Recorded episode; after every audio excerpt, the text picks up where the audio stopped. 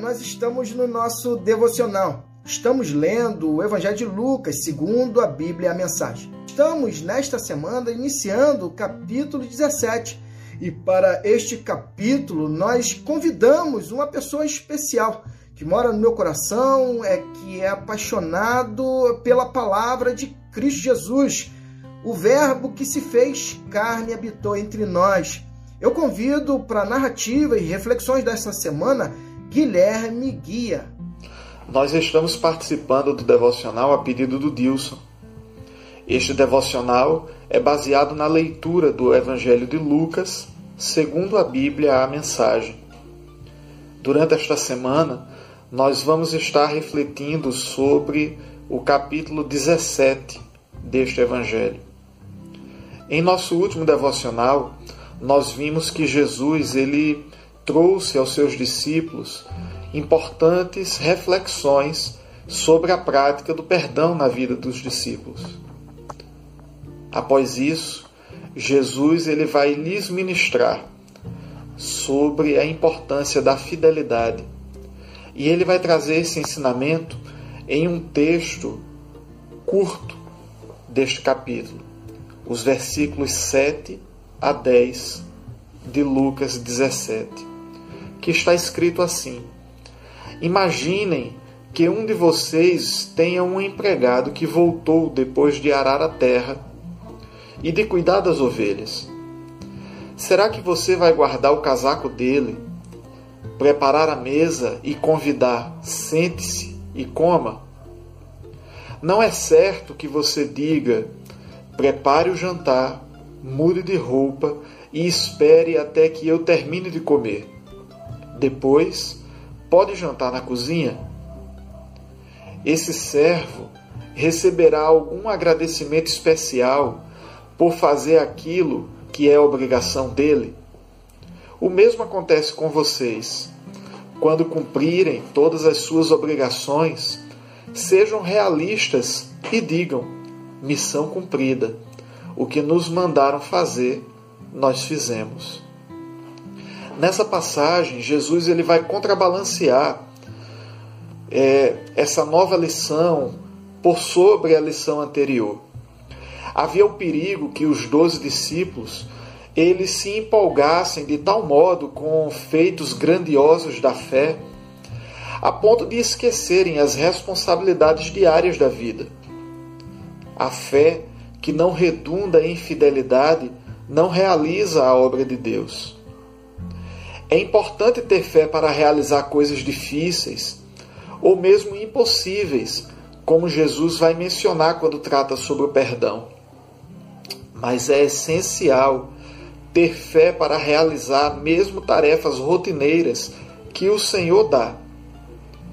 Privilégios que temos devem ser contrabalanceados com nossas responsabilidades. Nessa passagem que Jesus traz esse ensinamento, fica claro que aquele empregado da história, ele é pau para toda a obra. Ele era responsável pelo cultivo da terra, era responsável pelo cuidado dos animais e era responsável pela preparação da alimentação do seu senhor. Não era incomum, mesmo para pessoas pobres em Israel, é, contratarem pelo menos um servo para cuidar das tarefas do dia a dia. Mas Jesus descreve uma situação impensável para aquela época. Um senhor servindo o servo. Na verdade, essa história apresenta uma pergunta como que as pessoas fossem questionar como é que isso poderia acontecer. Já imaginaram uma coisa dessas? E as pessoas daquela época, diante dessa história, diriam de modo algum, não tem condições disso acontecer. É impossível o Senhor servindo o seu servo. Jesus ele já havia trazido questões a respeito do seu relacionamento com os seus servos em outras ocasiões. Por exemplo, em Lucas 12, Jesus já havia prometido que ele serviria os seus servos se eles fossem fiéis.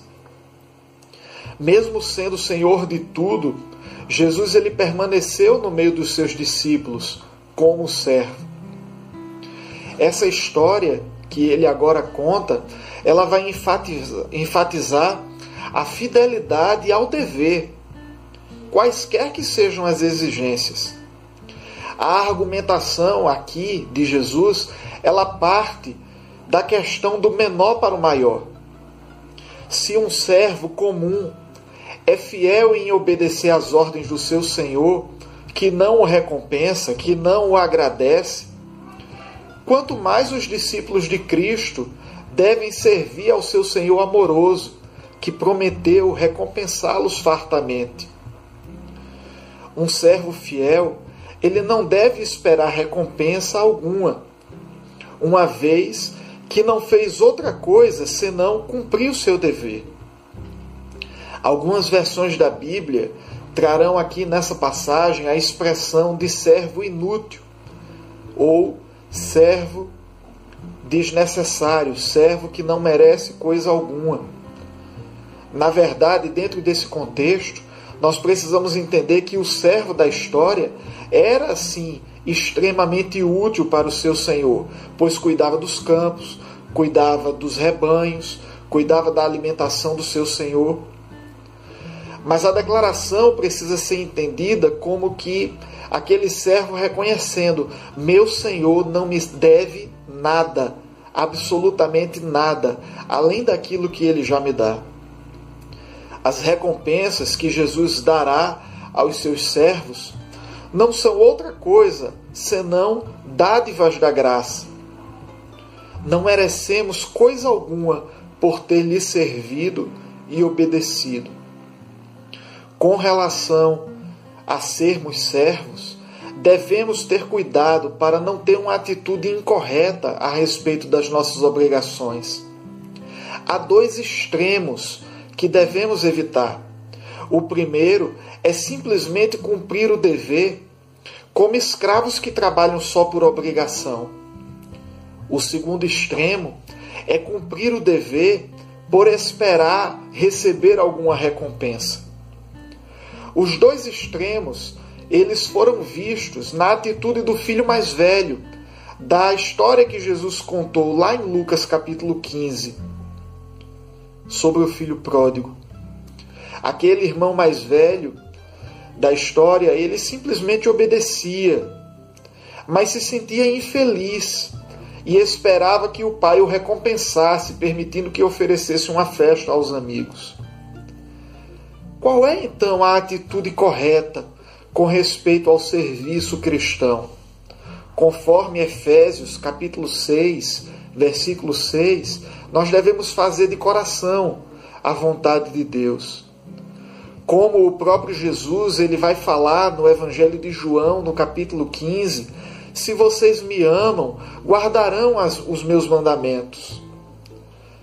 Para aquele que nasceu de novo, os mandamentos do Senhor não são penosos, conforme o evangelista João escreveu na sua primeira epístola, no capítulo 5, versículo 3.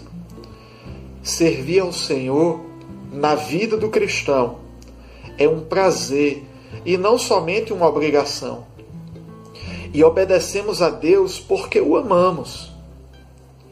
Você já chegou a avaliar o que lhe motiva a obedecer a Deus, a obedecer às orientações de Cristo?